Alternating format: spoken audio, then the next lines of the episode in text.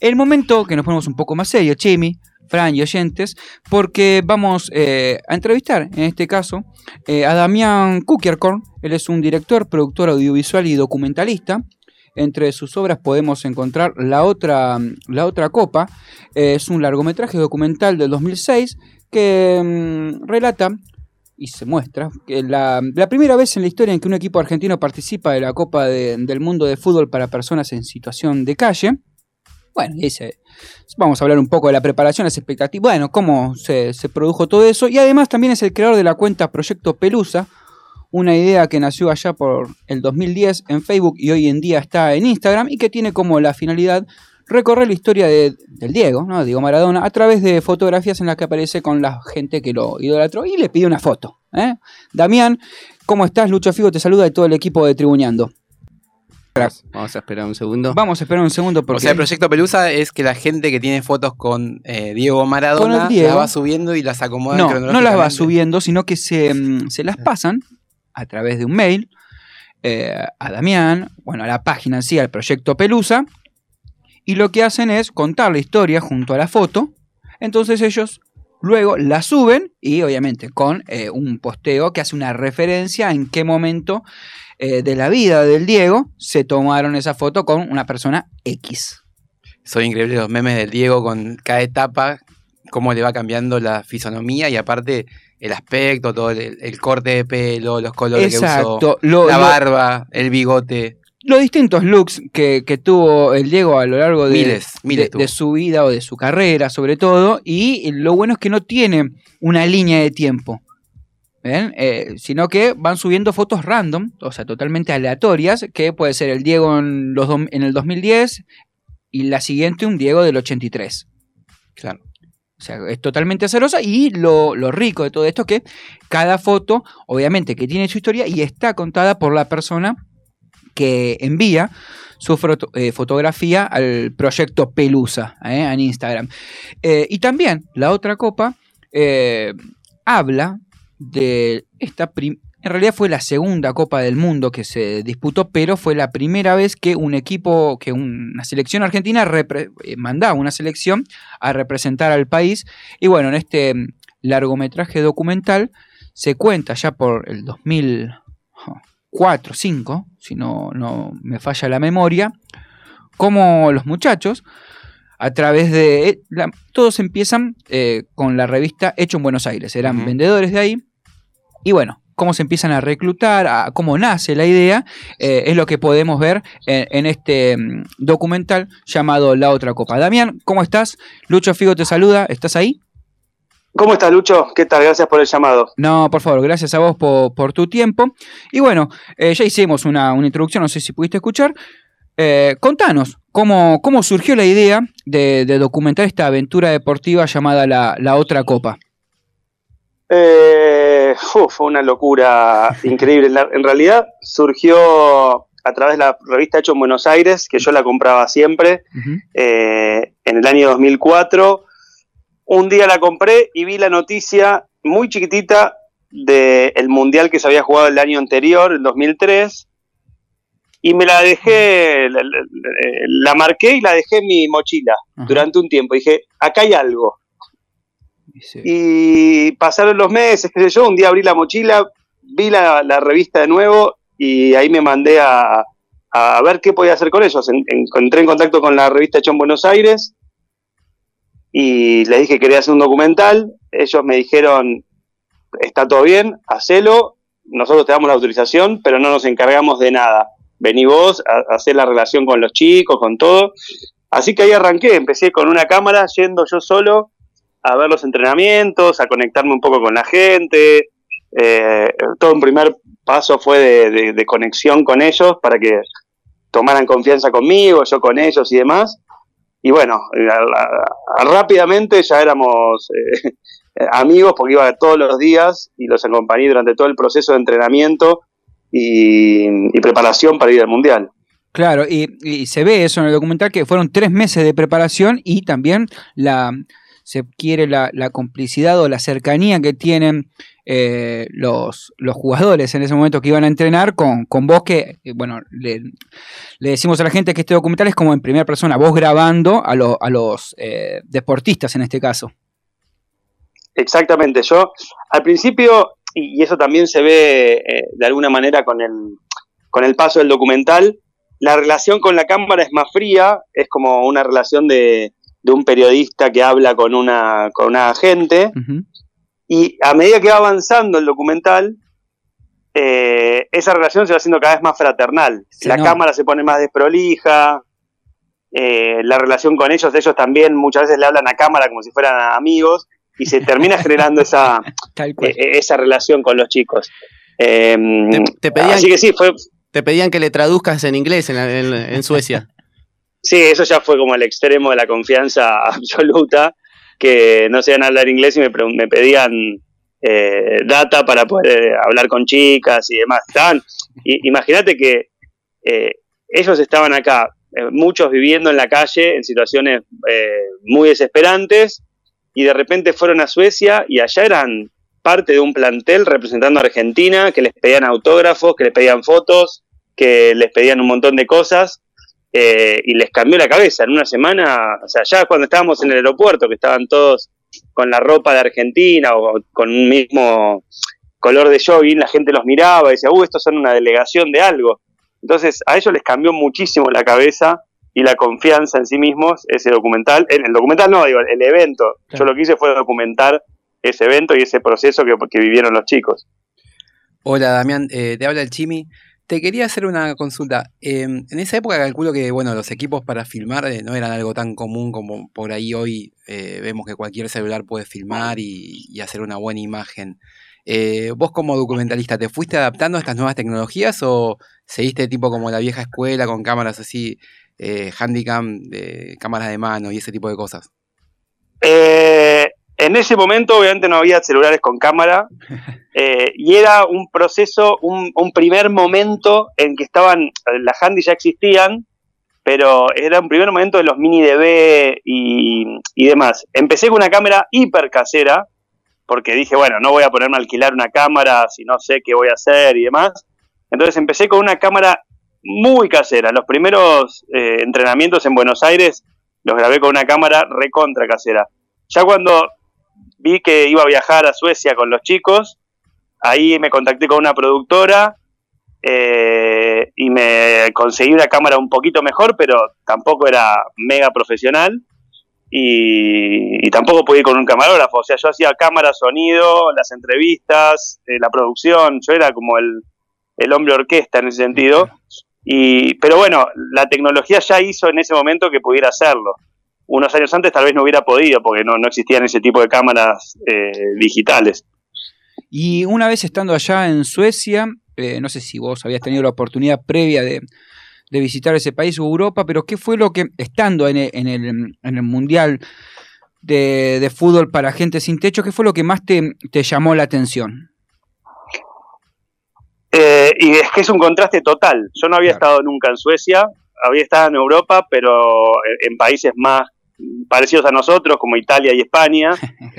Eh, pero en Suecia no había estado nunca y es un cambio eh, increíble, o sea, es otro planeta, desde el tránsito, desde la limpieza de las calles, desde el respeto de la gente cuando cruza, o sea, todas esas cosas, eh, pero sobre todo cómo funciona ese país, ¿viste? Es como una locura.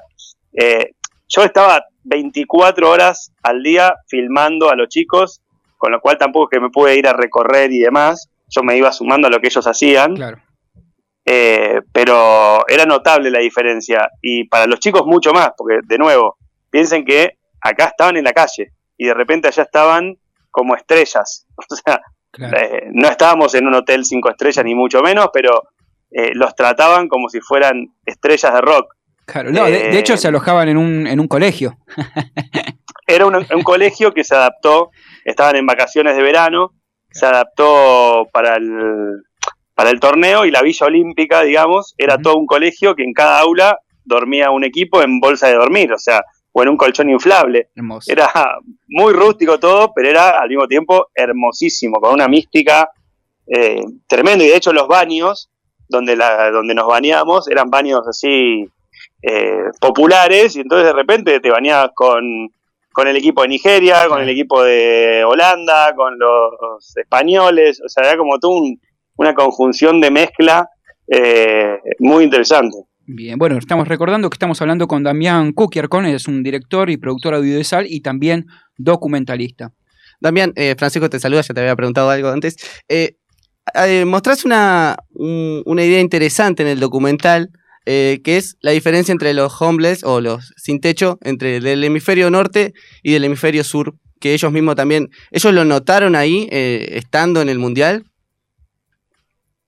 Eh, Sabes que no sé si lo notaron tanto. De hecho, yo también lo noté entrevistando a la gente, porque mm, era muy notorio cómo esas diferencias para quienes no vieron el documental, digo, en el hemisferio norte se considera los sin techo los que no son eh, no solamente propietarios, sino que no viven en una casa, pero que bueno, tal vez no están en situación de calle necesariamente como puede verse en Argentina, que están en extrema pobreza. Y tal vez en, el, hemisferio, en el hemisferio norte hay muchos casos más de, locura o gente que eligió ese estilo de vida. En el hemisferio sur es mucho más relacionado con el tema de la pobreza y la indigencia y demás. Eh, y de hecho se veían los resultados futbolísticos, porque históricamente Argentina y Brasil, cualquiera diría que iban a ser candidatos a ganar el título y, ni mucho menos. O sea, le fue mal porque no, no, era gente que estaba entrenada, no era gente que estaba preparada para ir a competir, digamos. Em, y, en cambio los de Inglaterra, por ejemplo, eh, eran mayormente inmigrantes, pero no significa que eran eh, pobres en situación de, de indigencia, ¿se entiende? Entonces, eh, era muy diferente la, situación.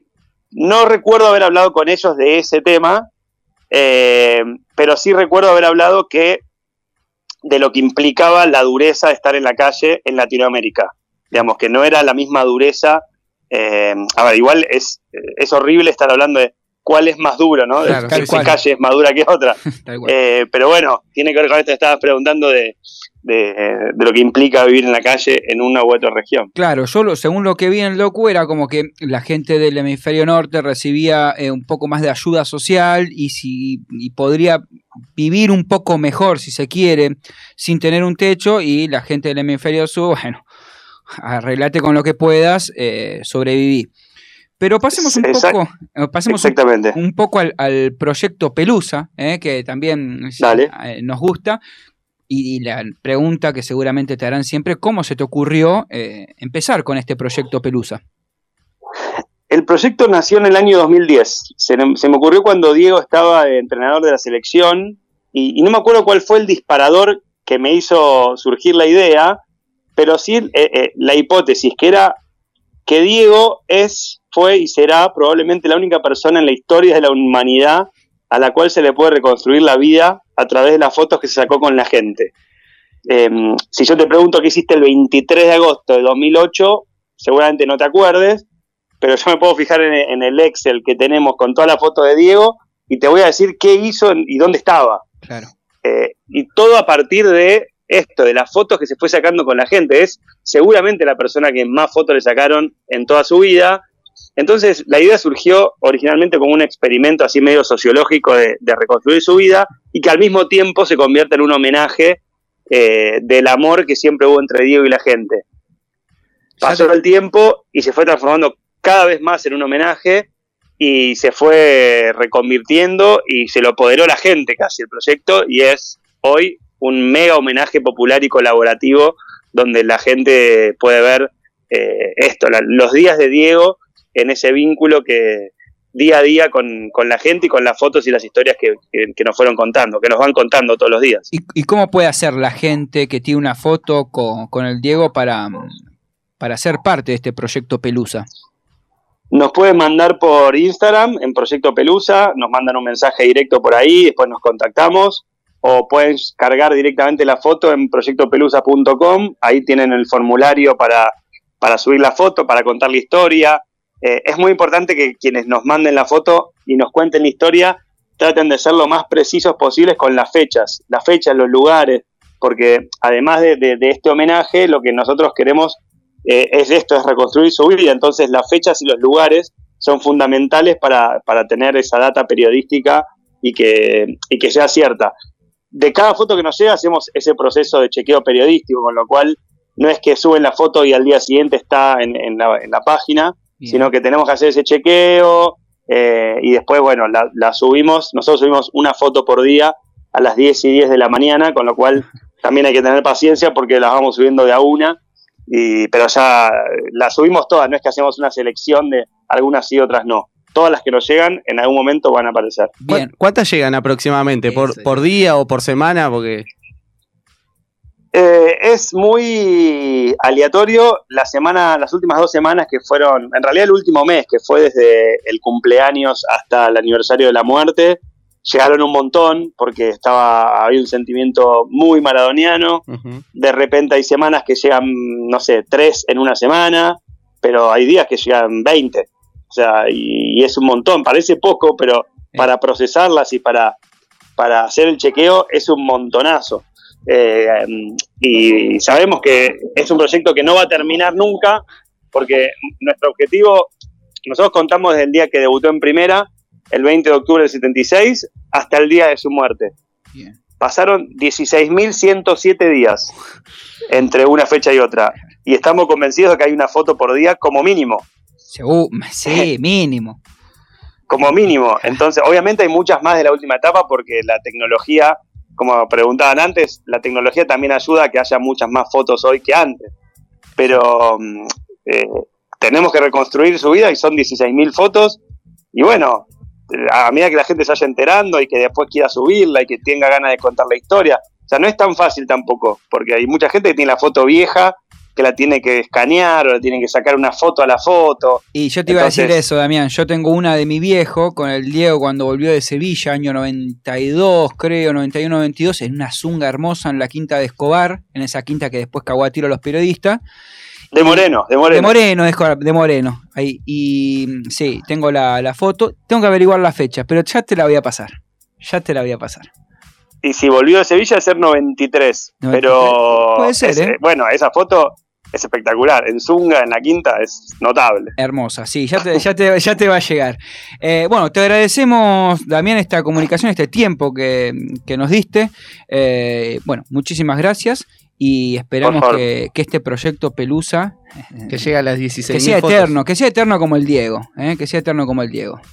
Muchas gracias y les cuento a modo de anticipo que estamos sacando el libro también del proyecto. Ah, me vuelvo loco te volvés loco y yo también, porque no puedo más de, la ansiedad. Está en imprenta, supuestamente nos lo entregan la semana que viene, no, supuestamente no, nos lo entregan la semana que viene. ¿Y cuándo tienen pensado? Así que ya va a estar, va a estar disponible a partir del 17 de diciembre. 17 de diciembre, ¿en dónde lo podemos encontrar? Está por ahora, como no lo tenemos físicamente, se puede comprar o reservar en el. Está el link en la bio del proyecto Pelusa.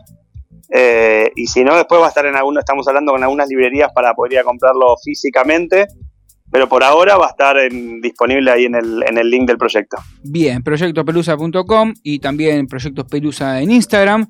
Ahí vamos a poder encontrar este libro, ¿no? Hermoso. Exactamente. En breve. Exactamente. Muchísimas gracias, Damián. La verdad que, que nos gustó mucho. ¿eh? Te deseamos lo mejor.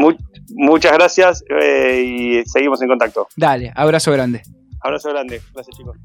Pasaba Damián Cookiercorn eh, con su proyecto Pelusa y también hablando un poco de la otra copa. Gran documental largometraje que pueden encontrar gratuitamente en YouTube. Sí.